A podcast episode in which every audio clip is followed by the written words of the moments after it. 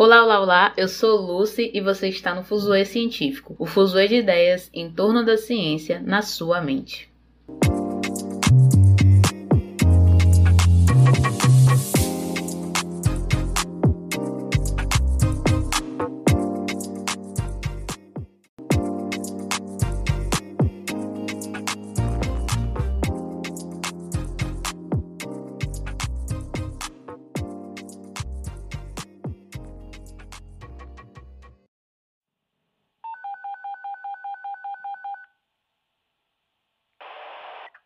Hoje, no nosso episódio do Fusão Científico, a gente está com uma convidada muito mais que especial, que é a Karen Queiroz. Karen, seja bem-vinda ao meu, meu, podcast né, do Fusão Científico, que surgiu em meio a essa loucura da pandemia, porque é isso, né? Na pandemia a gente inventa o quê? A gente inventa arte, e a minha arte foi transformar em podcast. Eu ia apresentar você, mas eu acredito que é melhor você se apresentar para meus ouvintes, né?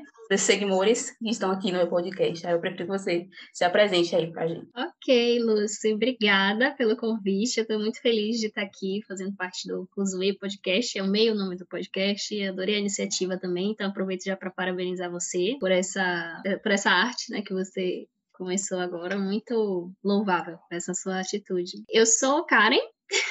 é Karen com C, né? Eu geralmente falo assim, porque todo mundo escreve meu nome errado. e aí já, já falo também minhas redes sociais assim, Karen com C. Eu sou doutoranda na UFBA, eu sou bióloga, formei também no Instituto de Biologia da UFBA, fiz mestrado lá no programa de ecologia e agora estou fazendo doutorado também em ecologia. Faço parte do grupo de pesquisa Polinfruit, que é liderado pela professora Blandina Viana, de lá do IBIO, mais especificamente no Laboratório de Biologia e Ecologia de Abelhas, o LABEA. Para quem chegou no IBIO durante a pandemia, provavelmente não, não conhece né, o laboratório, ou, ou tipo, algumas pessoas de lá, né, por causa do contexto, mas enfim. A, o, a pandemia grupo. acabou barrando tudo, né? É. mas eu sou lá, sou do, do Instituto de Biologia da UFBA, também trabalho com divulgação científica e minha linha de pesquisa é com ciência cidadã, né? Que é o que eu estou desenvolvendo agora no meu doutorado. Eu posso falar um pouquinho mais sobre isso lá na frente. Basicamente é isso. Mas já aproveitando que você tocou no assunto de ciência cidadã, que é o, o assunto do episódio que eu fiz especificamente. E aí, nas minhas pesquisas, eu vi uns conceitozinhos, né? No meu entender básico, eu entendi que a ciência cidadã seria é, essa ação conjunta, né? De, do público com as pessoas que eram da carreira científica, do ambiente acadêmico, e esse elo trazia, de certa forma, um fortalecimento para a ciência. E aí eu queria saber se, partindo da sua visão né, de pesquisadora, o que é a ciência cidadã e se de fato esse conceito ele estaria limitado nessa questão da participação pública e os cientistas atuando conjuntamente. Sim, eu acho que essa pergunta é, é bem fundamental assim para a gente entender ciência cidadã, porque é uma, vamos dizer assim, uma, uma prática, uma abordagem muito recente aqui no Brasil e, e ainda desconhecida tanto entre não cientistas como também no meio científico. É, eu vou apresentar aqui, falar brevemente um conceito que é usado na Rede Brasileira de Ciência Cidadã, que é uma iniciativa recente da qual eu faço parte, uma iniciativa que reuniu alguns cientistas e pessoas interessadas em ciência cidadã para falar sobre ciência cidadã no Brasil e reunir pessoas que também têm interesse nesse tema. E nessa rede a gente define ciência cidadã como assim, uma, de uma maneira ampla, que abrange várias formas de parcerias entre cientistas e pessoas interessadas em ciência, que não necessariamente são cientistas. E essa parceria, ela é voltada assim para a produção compartilhada de conhecimentos, que pode ser usada tanto para promover o engajamento do público em diferentes etapas do processo científico, para promover também a educação científica e tecnológica e co-elaborar e implementar políticas públicas sobre, sobre temas que são relevantes tanto social como ambientalmente. Então, é difícil a gente definir ciência cidadã assim de uma maneira simples, né? Ela vai abranger essas coisas todas, inclusive dentro, das, dentro do ambiente onde de pessoas que estudam e pesquisam sobre ciência cidadã. Essa é uma pergunta ainda que, que é sempre discutida, né? Sobre qual é o conceito de ciência cidadã, mas pensar que existe essas diversas formas, assim, que está sempre atrelada, tem essa premissa da parceria entre cientistas e não cientistas é uma das coisas que ajuda a gente a entender o que é ciência cidadã. Uma dúvida que eu tive, né? Aí eu fiquei assim, nossa, mas como é que seria esses significados todos, né?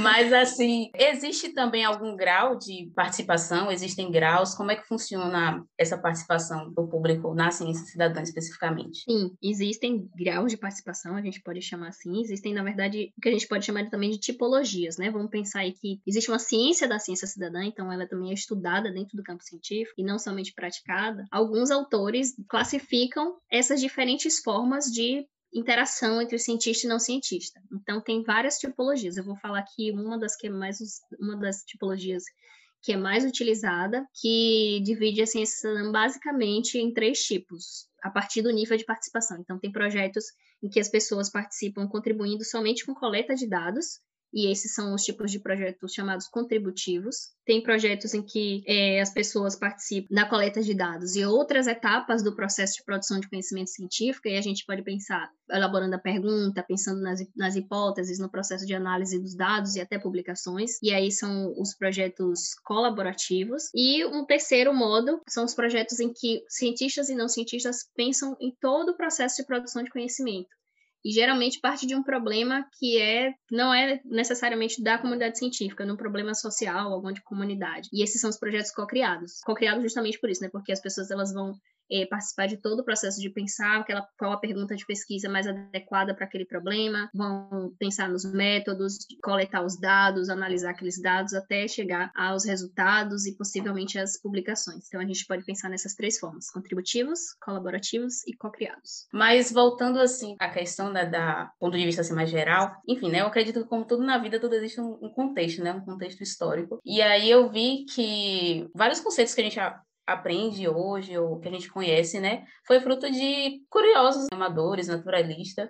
Acho que isso aconteceu bastante no século XIX, especialmente na, nas uhum. ciências naturais. E um dos registros que eu vi é que no Japão eles retratavam o período das cerejeiras. Eu meio que entendi como primórdio, assim, da ciência cidadã, partindo desse uhum. ponto de vista. Mas, assim, trazendo para o Brasil, como é que foi aqui? Teve alguma figura que trouxe essa perspectiva colaborativa para cá? Essa pergunta é bem difícil, mas interessante. Porque, eu sou ousada, assim, cara. Eu... Ótimo. Quando eu comecei, eu comecei a estudar ciência cidadã mais a fundo em 2015. Quando eu comecei assim, a procurar projetos aqui no Brasil, por exemplo, o projeto que eu que eu sou coordenadora junto com a professora Blandina, ele é o primeiro projeto de monitoramento de interação, monitoramento participativo, né? De interação entre plantas e visitantes florais. Então, é uma coisa muito recente. É, eu descobri também tinha um, um outro projeto de monitoramento de é, mortalidade de animais em estradas. Então, assim, cerca de dos anos assim 2010 para cá, que surgiram mais projetos com esse com esse perfil. Então, é uma coisa muito mais recente. É, na literatura, assim, os estudos que tentam mapear quando foi que começou a ciência cidadã, onde é que, tá mais, onde é que tem mais iniciativas, menos iniciativas, sempre mostra que tipo, assim, tem muita concentração de projetos na, na Europa, Estados Unidos, e tem especificamente um trabalho que fala que define assim que a ciência cidadã começou lá pelo século XIX com o trabalho de naturalistas, né, que viajavam pelo mundo para coletar informações sobre a natureza.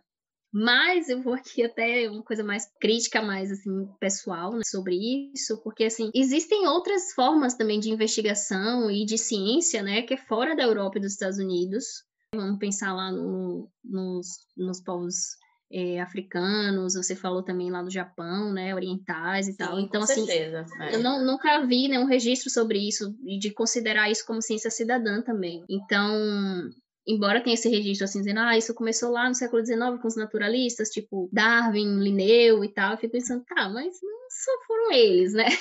Tem mais pessoas, mas, né? Tem mais pessoas, mas é uma coisa assim que está em aberto, inclusive, não tenho essa curiosidade em pensar assim essa ciência cidadã em outros contextos, mas atualmente, da forma como é, é configurada, existe essa concentração Europa e Estados Unidos, mas é crescente em outros lugares do mundo, tanto na América Latina, é, a África e a Ásia. A Austrália também, a Oceania de um modo geral, também tem bastantes, tem muitos projetos. Ah, que massa! Eu gostei dessa perspectiva que você trouxe de, é, enfim, né, de não só pensar aquele foco assim, Darwin, outra, outra perspectiva que eu acho que é importante. E é bom que faz a gente pensar um pouco mais. O que você falou já me fez pensar diferente. Eu pensei também em vantagens, né? Eles têm alguns tópicos que seria legal da gente discutir. Aí o primeiro que eu pensei foi nessa metodologia transdisciplinar. Aí eu queria saber como é que isso afeta tanto o seu trabalho, mas também o que você vê, né, de vantagem. Uma coisa assim, para pensar vantagem, eu acho que a ciência cidadã também tem esse boom, né, do, dos anos 2000 para cá, não só aqui no Brasil, pensando assim, mundo todo, né? Tem esse crescimento também muito grande de iniciativas por causa do, da disponibilidade também tecnológica, né? Hoje em dia a gente consegue ter mais acesso a certas ferramentas, como câmera fotográfica, acesso à internet, é, ou outros instrumentos que servem para fazer coleta de informações e dar suporte a esses projetos, além das plataformas né, virtuais. Então, assim, abriu um pouco mais o acesso. Então, se a gente pensar a ciência cidadã antes dessa disponibilidade de ferramentas que não cientistas tinham, e depois tem esse fator aí, tecnologia, que ajudou muito. Mas a gente sabe também que nem todo mundo tem acesso a todas as tecnologias, mas isso é um, um fator muito relevante. Então, assim, essa é uma vantagem, a vantagem de que as pessoas geralmente têm um certo, tem algum instrumento que elas podem usar e participar desses projetos. É, em relação a essa metodologia transdisciplinar, é, eu diria que não necessariamente vai ter só metodologia transdisciplinar. Pensar que tem várias formas de participação, vários níveis de participação na ciência cidadã, e uma forma de você conduzir e pensar esse projeto de uma maneira transdisciplinar. O que, que seria ser transdisciplinar? Ser transdisciplinar é você pensar que tem a união, vamos pensar assim, de conhecimentos que são científicos e não científicos, de maneira dialógica, né, entre todos esses atores que estão envolvidos e interessados em um determinado problema. Então, na ciência cidadã, isso é mais presente em projetos que têm uma natureza co-criada ou colaborativa, e menos em projetos que são contributivos, que são aqueles que as pessoas coletam dados, basicamente. Mas isso não isenta esses projetos que são contributivos de ter ações e iniciativas que tenham esse caráter transdisciplinar. Então, a metodologia, ou melhor, a abordagem, vamos pensar assim, pode ser transdisciplinar na ciência cidadã.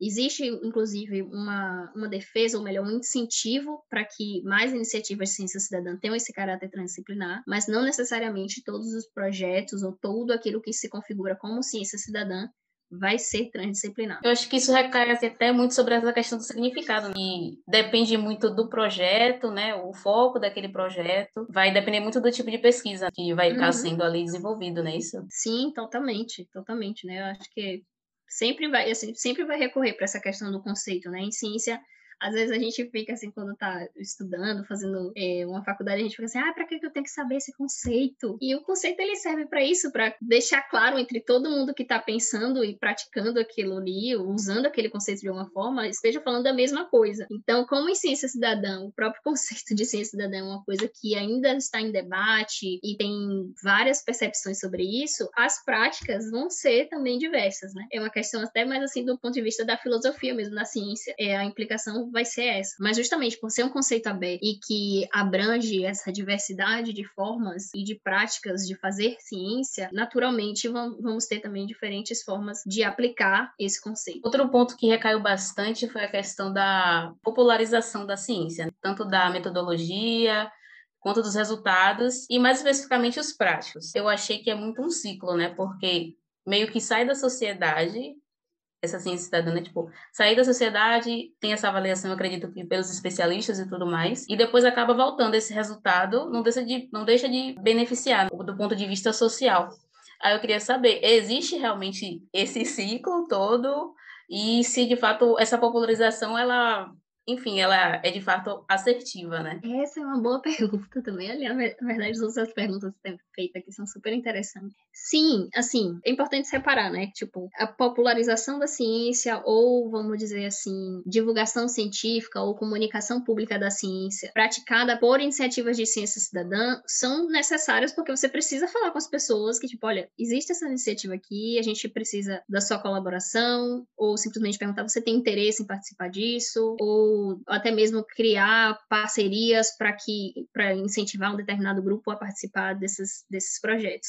Então, assim, não tem como fazer ciência cidadã sem comunicação pública da ciência. Não teria como. Então, mas assim, o que eu acho mais interessante disso aí e que eu acho que transcende um pouco a ideia só de divulgar e de só, vamos pensar assim, popularizar, não que isso não seja importante, né, mas não só trazer informação por um, não, mas é você também contribuir para que as pessoas entendam como a ciência funciona. Então, é sim, é pensar sim. a natureza da ciência, como é que a gente chega a uma determinada conclusão científica, é, falar sobre as incertezas e as controvérsias científicas. Então, eu acho que dentro desse processo de parceria cientista-não cientista, é, que a ciência cidadã é, propõe e contribui, eu acho que o que é mais interessante, assim, pelo menos que mais me chama atenção, particularmente, é essa possibilidade de garantir o acesso às pessoas a refletirem sobre ciência e ter um posicionamento crítico mesmo sobre o uso do conhecimento científico, sobre a importância e como a ciência afeta a nossa vida cotidiana.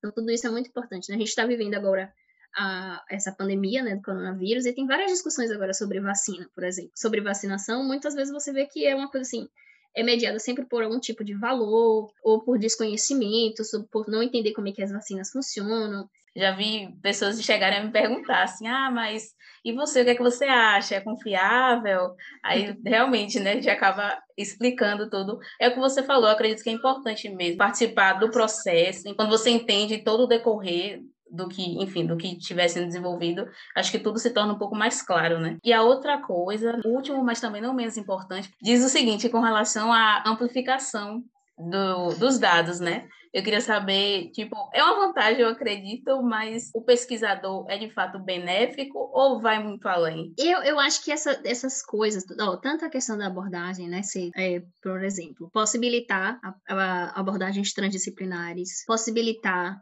a formação e educação científica a partir da comunicação pública da ciência e essa contribuição para os dados numa em, em escalas maiores, né, escalas temporais e espaciais maiores, elas são complementares. Então, assim, em ciências cidadãs não se excluem. São coisas que, que vão, vão ser complementares e que são super relevantes, tanto para a ciência como também para outros campos que não sejam necessariamente para a ciência, certo? Para tomada de decisão, por exemplo. E aí eu gosto muito de trazer o exemplo aqui do nosso país mesmo, porque a gente tem uma biodiversidade enorme, mas não tem conhecimento sobre muitas espécies. Tem várias espécies que ainda não são, não são descobertas. Sim, você tocou num ponto aqui. muito legal. É, inclusive, eu acho que uma professora minha falou, falou isso esse semestre, que é muito pouco documentada. E aí, é, a participação de, das pessoas nesses projetos contribui e muito para a gente conhecer mais a nossa biodiversidade. Contribui para a gente ter é, informações científicas, né, evidências científicas sobre o status da nossa biodiversidade. Estou falando aqui de meio ambiente, né, por, por um viés por, de formação, obviamente, mas é, contribui para a gente ter evidência sobre o status da nossa biodiversidade. E vou trazer aqui dois exemplos super legais. O primeiro é do IP, IPBS, foi a plataforma intergovernamental sobre biodiversidade e serviços ecossistemas, eita, serviços ecossistêmicos, é, o B, I, IBPS, IPBS, IPBS, desculpa, que foi um, uma, uma reunião entre que, um, um, grupo de cientistas que foi é, mediado pela ONU, né? A ONU reuniu cientistas do mundo todo para saber sobre o status da biodiversidade. O primeiro tema que eles é, investigaram foi o status sobre a biodiversidade de polinizadores. E o que, que eles tiveram no relatório? Olha, a conclusão do relatório foi o seguinte: existe um declínio de polinizadores, mas a gente só pode afirmar que esse declínio está acontecendo na Europa e Estados Unidos, porque é onde a gente tem informação suficiente sobre essa biodiversidade. A gente, e qual foi a recomendação que eles fizeram? Precisa ter dados sobre esses animais é, na região tropical. Então a gente está aqui no Brasil, né? Somos um país tropical e a gente não tem informação suficiente para poder saber como é que está o status dessa biodiversidade. Só que enquanto a gente não tem essa informação, a gente precisa pensar que as coisas estão acontecendo, acontece desmatamento, as mudanças climáticas estão aí, é, acontecem queimadas. Então, como é que a gente tem, como é que a gente vai poder ter uma informação mais segura e também contribuir com soluções que sejam mais assertivas para conservar a biodiversidade se a gente nem tem a informação básica sobre isso, sabe? Não é que a gente não tenha nada, a gente tem, mas ainda precisa de muita coisa. E o segundo exemplo que é muito recente, foi mês, no mês passado, a doutora Luciana Leite, não sei se você chegou a ver isso, ela postou no Instagram, eu fiquei animadíssima com essa notícia, porque ela, ela tirou foto de uma lagartixa na, na fruteira de casa, aqui em Salvador. Ela costuma compartilhar essas fotos no, na plataforma iNaturalist, que é uma plataforma que reúne vários projetos de ciência cidadã. E era simplesmente uma lagartixa que não tinha ocorrência para a Mata Atlântica dela. Na verdade, é uma, uma, espécie exótica Sabia-se que ela ocorria aqui no Brasil, mas só tinha dados dela na Amazônia. E não tinha nenhum registro aqui na Mata Atlântica. E ela simplesmente registrou isso na fruteira da casa dela, no apartamento de Salvador. Isso gerou uma publicação científica sobre, sobre essa espécie. Ela e outras cientistas iniciaram uma, um, um projeto de ciência cidadã para que as outras pessoas monitorassem, porque como é uma espécie exótica, não tem predador natural, então não se sabe o quanto que dessa população de lagartixa existe aqui. E aí foi uma coisa assim, ao acaso, né? Vamos dizer assim, que foi registrada e que, que permitiu o monitoramento de uma espécie que não ocorria aqui. Então, assim, essa coisa da. Caramba, que incrível, viu? Eu tô assim, tipo, meu Deus, que legal. Do nada, do nada tudo acontece. Exato. Então, eu acho que E tem vários casos de pessoas que encontram, descobrem espécies que não, nunca foram registradas, casos de pessoas que registram espécies que são super, super raras e que um cientista sozinho, quando ele vai a campo, ele dificilmente vai encontrar aquela espécie justamente por ser rara. Então, quanto mais pessoas participam desses projetos, as chances de, de, de encontrar e fazer esses registros é, amplia muito, né? E é divertido, né? Mas aproveitando que você tocou nessa questão, né? É, é aquela coisa, porque para mim, ornitologia é muito famoso, né? Porque tem essa questão de observação uhum. de pássaros e tudo mais. E aí, quando eu penso nessa plataforma de compilar, colocar esses resultados dessa ciência, da ciência cidadã, aí me veio muito a questão do WikiAv, do WikiAves, né? Que eu uhum. já conhecia. Mas eu queria saber, tipo, com certeza deve existir, né? Tipo, para plantas e animais. Eu queria saber se você eu acho que você já citou um, que é o iNaturalist, não é isso? Existem outras? Existem, existem. O iNaturalist é uma plataforma que, que reúne vários projetos de ciência cidadã. Você pode simplesmente criar seu perfil lá e postar fotos é, de qualquer forma de vida que você consiga registrar, né? Não, não só plantas e, e animais, né? Pode ser fungos também, né? Que é o que a gente vai conseguir observar o olho nu, basicamente, ou com a câmera. Tem também a plataforma Zooniverse, que é uma plataforma que, que reúne projetos também de ciência cidadã, mas geralmente eles têm dados, tem tipo, ou registros fotográficos, é, registros históricos, né? A ciência cidadã não é só da biologia, tô falando muito de coisas de biologia, mas tem é, projetos que você pode fazer catalogação de, de, de trechos de jornal, enfim, tem vários vários temas. E nessa plataforma também tem vários projetos lá. E também, né, vou puxar um pouco a sardinha pro meu lado, tem o projeto Guardiões da Chapada, que é um projeto e... de monitoramento. Ai, é um Deus. projeto de monitoramento da interação entre plantas e animais. Isso é muito relevante porque, assim, a, inter a interação entre animal e planta, você não tem só a informação do registro da, da espécie em um determinado lugar, da planta ou do animal, mas também de como eles estão interagindo. Então, a gente tem uma, uma informação adicional aí. E o Guardiões da Chapada tem uma conta lá no Naturalist e tem, tem também o, uma plataforma própria, que é o guardiões.cria.org.br, onde as pessoas vão podem adicionar lá as fotos. Eu posso explicar mais detalhadamente também, se você quiser. Aí, Karen, você é maravilhosa, meu Deus, convidada perfeita. Já que você jogou aí sobre o Guardiões da Chapada, aí é claro que eu vou pedir para você explique um pouquinho, né? Como você disse, né? Puxar a sardinha para a Universidade Federal da Bahia, que eu, eu estudo você também. Então, aproveite aí para falar sobre esse Guardiões da Chapada, porque eu li um pouco, né, sobre, mas enfim, eu quero conhecer mais também. Então, Guardiões da Chapada é um projeto de monitoramento, como eu falei, né? Monitoramento da interação entre plantas e animais, que tem como foco principal a polinização, né? Então, interação entre insetos e flores, vamos pensar assim. É um projeto que é, é o primeiro projeto de monitoramento participativo para esse tipo de interação no Brasil. É, a gente tem essa, um, um recorte para a Chapada Diamantina, que é uma, uma região aqui no centro da Bahia, né? Para quem não conhece a Bahia e para quem não conhece a Chapada, vale a pena conhecer depois da pandemia. é, e tem como objetivo justamente é, um, de, um, dos objetivos fazer esse monitoramento da, da, biodiversidade, da polinização, do serviço de polinização, porque a gente não tem dado suficiente né, sobre isso. Eu falei nesse instante da questão da iniciativa lá do é, IPBS. Então, é uma demanda global, né? A gente fazer, contribuir com esse tipo de monitoramento, fazer essa iniciativa. O projeto também tem como objetivo estimular, né, incentivar, sensibilizar as pessoas para é, se engajarem em ações de conservação dos polinizadores e também é, contribuir com a comunicação pública da ciência, né, falando sobre esse tema, falando sobre polinização, falando sobre abelhas, falando sobre outros polinizadores, é, falando da importância da polinização para a nossa segurança alimentar, enfim, tem várias importância da, bio, da, da biodiversidade, das, da importância das, das áreas nativas preservadas, enfim, a gente faz tudo isso para participar do projeto Guardião. Como é que faz isso? É muito simples. A gente tem essa plataforma, guardiões.cria.org.br. Você pode acessar isso por, pelo seu navegador ou baixar o aplicativo que se chama Guardiões da Biodiversidade. Você pode botar dados da interação de qualquer lugar do Brasil. Quais são esses dados? Você precisa tirar uma foto da interação de um animal com uma planta, né? Geralmente um animal visitando a flor de uma determinada planta. E lá você coloca quantas fotos você puder, né? Tipo, até cinco, pelo menos até cinco fotos desse animal em diferentes ângulos para que facilitar a identificação taxonômica, ou seja, identificação até a espécie, se possível. E fotos depois, você pode tirar fotos da planta. E aí você coloca lá também. E aí o que, é que você precisa fazer? Precisa associar informações adicionais a essas imagens. Então, quando foi que você tirou essa foto? Onde foi que você tirou essa foto? E se você tiver mais alguma informação, ah, eu sei que essa, essa planta aqui tem um nome popular, minha avó chamava de, de alguma coisa. Você pode colocar lá o nome desse nome popular. Ah, eu sei o nome dessa espécie. Você pode colocar lá o nome dessa espécie. Tem um formuláriozinho que você só vai preencher, clicar, selecionar as coisas, é super é simples. É todo um guia, né, Maio? Deve Exato. ajudar bastante, não é isso? Exato. E você está tá contribuindo com um, uma informação que é assim muito necessária para a conservação da, da biodiversidade é, de polinizadores aqui no nosso país. E se você puder também contribuir falando sobre o projeto, é, falando sobre a importância da polinização, é, sobre como participar. Se tiver dúvidas, também podem entrar em contato com a gente nas redes sociais. É, a gente tem Facebook, Instagram, Twitter, Guardiões da Chapada, arroba Guardiões da Chapada, vocês conseguem encontrar, a gente pode conversar mais. Mas para, para participar é bem simples, assim.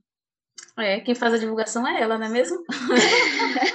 amei, cara, amei. Eu sempre tive curiosidade. Desde quando eu cheguei na UFBA, eu eu ouvia muito sobre o Guardiões da Chapada, mas ainda assim não, não entendia muito, né? Enfim, da correria também, daquelas coisas da graduação. Sim. Mas eu achei incrível, assim, o, o projeto, né? A visão, enfim. Não, não tive ainda a oportunidade, senão eu já tinha mandado várias fotos. Você pode tirar fotos de qualquer lugar. Se, por exemplo, pode ser na sua rua, é, pode ser, ah, tem um, um, quintal aqui em casa, tem umas plantas, você pode tirar foto. Se você tiver fotos, ah, eu fiz uma viagem, sei lá, em, em 2012 eu viajei e tirei essa foto aqui, eu nem sabia que poderia servir. Você pode colocar lá também, desde que você é, coloque a data certinha, né, de quando você tirou. É, então, tem essas possibilidades, assim, você não precisa necessariamente tirar foto a partir de agora. É isso, Karen. Foi incrível conversar com você. Estamos chegando aqui no finalzinho. Acho que deve ter o quê? 50 horas, mentira. Mas tem muitas horas. Eu amei a sua participação aqui no podcast. Foi uma honra para mim. Enfim, foi incrível a sua participação. Eu espero que os ouvintes também tenham gostado aqui do nosso bate-papo. Se quiserem falar comigo também sobre esse assunto, sobre outros assuntos relacionados à ciência, só me procurar nas redes sociais. Eu arroba Karen com C, C-A-R-E-N, C-O-N-C, underline. Escreve Karen com C e escreve também o com C. Às vezes fica confuso, até explicar. Mas é arroba Karen com C, underline. Tô no Instagram, tô no Facebook, mas não, Facebook não. Tô no Instagram, tô no TikTok e tô Facebook no era medieval, medieval, ninguém usa mais é. Facebook. É. Será? E conheçam também mais o, o Guardiões da Chapada, né? Arroba Guardiões da Chapada. É um projeto muito, muito bonito também. Sou suspeita para falar, mas é. Se vocês puderem contribuir também com o divulgando o projeto ou com as fotos lá, tanto que podem ser compartilhados no iNaturalist, como também no guardiões.cria.org.br. É isso, gente. Um beijão para vocês. Então é isso, gente. Por hoje eu fico por aqui. Foi muito legal discutir com vocês alguns aspectos simples da ciência cidadã, mas de antemão já aviso para vocês que essa é só uma parte desse episódio. Então, agradeço novamente a você que está me ouvindo durante esse período tão atípico que é a quarentena, não é mesmo? E colocando o fuso científico aí na sua rotina. Então é isso. E eu sou Lucy e esse foi mais um episódio do Fusor Científico. Tchau, tchau.